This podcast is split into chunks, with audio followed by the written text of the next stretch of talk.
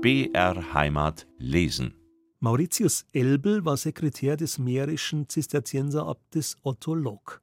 Mit ihm reiste er ein paar Mal durch Bayerisch-Schwaben, eine Durchgangsstation quasi zwischen Böhmen und Burgund und Retour. Die Auszüge aus seinen Reisebüchern stammen aus dem Jahr 1771 und eigentlich wie immer war Augsburg eine der bevorzugten Stationen der Hohen Herren. Hinter Schwabhausen, das man in der Frühe des nächsten Tages passierte, konnte man sich der unzähligen Bettler, die dem Wagen nachliefen, nur durch einen Streich erwehren. Der Kammerdiener des Sarah Abtes wickelte nämlich einige Wachsstückchen im Papier und warf sie den nachjagenden Jungen zu, deren wildes Gejohle erst losging, als die Wagen schon ein gutes Stück Weges voran waren. Über Eurasburg und Friedberg, die letzte Zollstation Bayerns, langte man nach ein Uhr Nachmittag in Augsburg an und stieg bei den drei Mohren, einem der ältesten deutschen Gasthöfe, ab.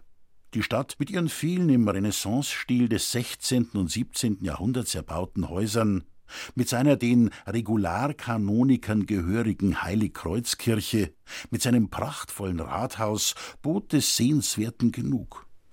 Aus Neugierde betrat man auch eine lutherische Kirche, deren Reinlichkeit einen wohltuenden Eindruck machte, aber außer einer Menge von Bänken und kleinen Bäumchen keinerlei Schmuck aufwies. Zum Unglück fielen unsere Fremdlinge dem Kirchendiener in die Hände, dem sie ob Lieb oder Leid folgten und den Kirchenschatz in Augenschein nehmen mussten.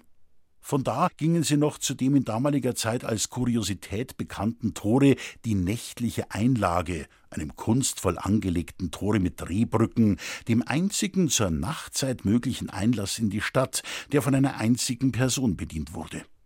Von der Besichtigung anderer Sehenswürdigkeiten musste wegen der Kürze der Zeit abgesehen und allen Ernstes an die Weiterreise gedacht werden.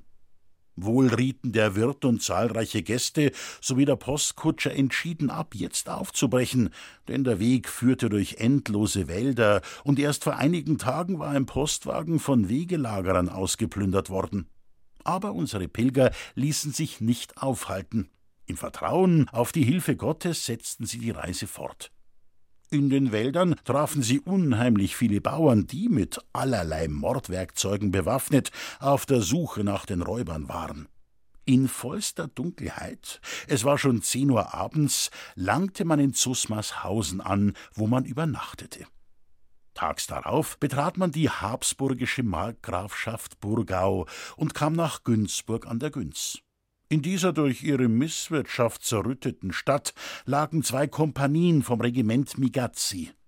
Was unseren Pilgern am sonderbarsten vorkam, war, dass vor und hinter der Stadt je ein Galgen aufgestellt war.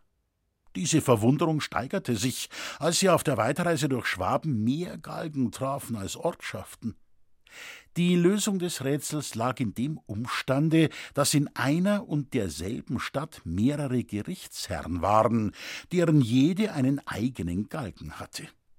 Um zehn Uhr ging es dann über Leipheim nach Ulm, wo man nach drei Stunden anlangte. Obwohl am folgenden Tage schon um vier Uhr aufgebrochen wurde, kam man dank der überaus schlechten Wege nur langsam vorwärts. Erst um halb zwei Uhr nachmittags war über Günzburg-Dillingen erreicht, zu dessen Besichtigung man sich jedoch wegen der Kürze der Zeit nicht verstehen konnte. Übrigens sah man etwas, das einen eher fortzutreiben als zu fesseln geeignet war. An einem Galgen hing noch der Kopf des erst vor kurzem geräderten berüchtigten bayerischen Hirsel. Daher bestieg man schon um drei Uhr wieder die Postwagen und fuhr über Höchstädt und Donauwörth nach Kaisheim. Auch dieses Zisterzienserkloster, das einen Personalstand von 88 Religiosen zählte, war ein reichsunmittelbares Stift und kam mit seinem hochberühmten Klosterschatz, mit seinen prachtvollen Bauten und weiten Liegenschaften dem von Salem wenigstens gleich. Jedoch auch hier stand den vielfachen Privilegien die Verpflichtung entgegen, Militär zu unterhalten, nämlich 40 Mann Fußsoldaten mit einem Leutnant und 20 Reiter mit einem Wachtmeister. Den Nachmittag des 23. Oktober benützten unsere Reisenden zu einer Ausfahrt nach den großen Grangien des genannten Klosters, dessen Religiosen hier auch die Mai- und Herbstferien zuzubringen pflegten und kehrten abends nach Kaisheim zurück. Nach der Messe des nächsten Tages ging es wieder über Donauwörth und den Lech entlang weiter.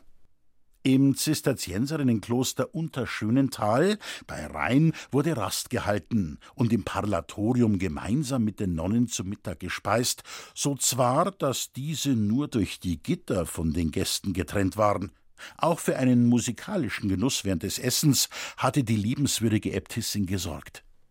Nur allzu schnell schwanden die angenehmen Stunden, und man hatte zu tun, um noch am Abend Inchenhofen zu erreichen. Dort war ein großes Ruralpriorat, das zu Fürstenfeld gehörte, das weit und breit berühmte St. Leonhard, und da sollte auch übernachtet werden. Die Dunkelheit war schon längst hereingebrochen, als man vor dem stolzen Baue vorfuhr zur größten Freude des Priors und der übrigen sechs da selbst ständig weilenden Religiosen, die sich glücklich fühlten, ihren Abt wohlbehalten heimkehren zu sehen. Am nächsten Morgen wurde in der wahrhaft prachtvollen Kirche zelebriert und nach dem Frühstück die Reise nach Fürstenfeld angetreten. Wie man über Eichach und Schwabhausen nach Fürstenfeldbruck kam, verkündeten Böllerschüsse die Ankunft des Abtes von Fürstenfeld. Noch eine kurze Strecke Weges, es war gegen sechs Uhr abends, so begrüßte auch das Kloster mit Pauken und Trompeten seinen lange und schwer vermissten Abt und die Gäste in seiner Begleitung.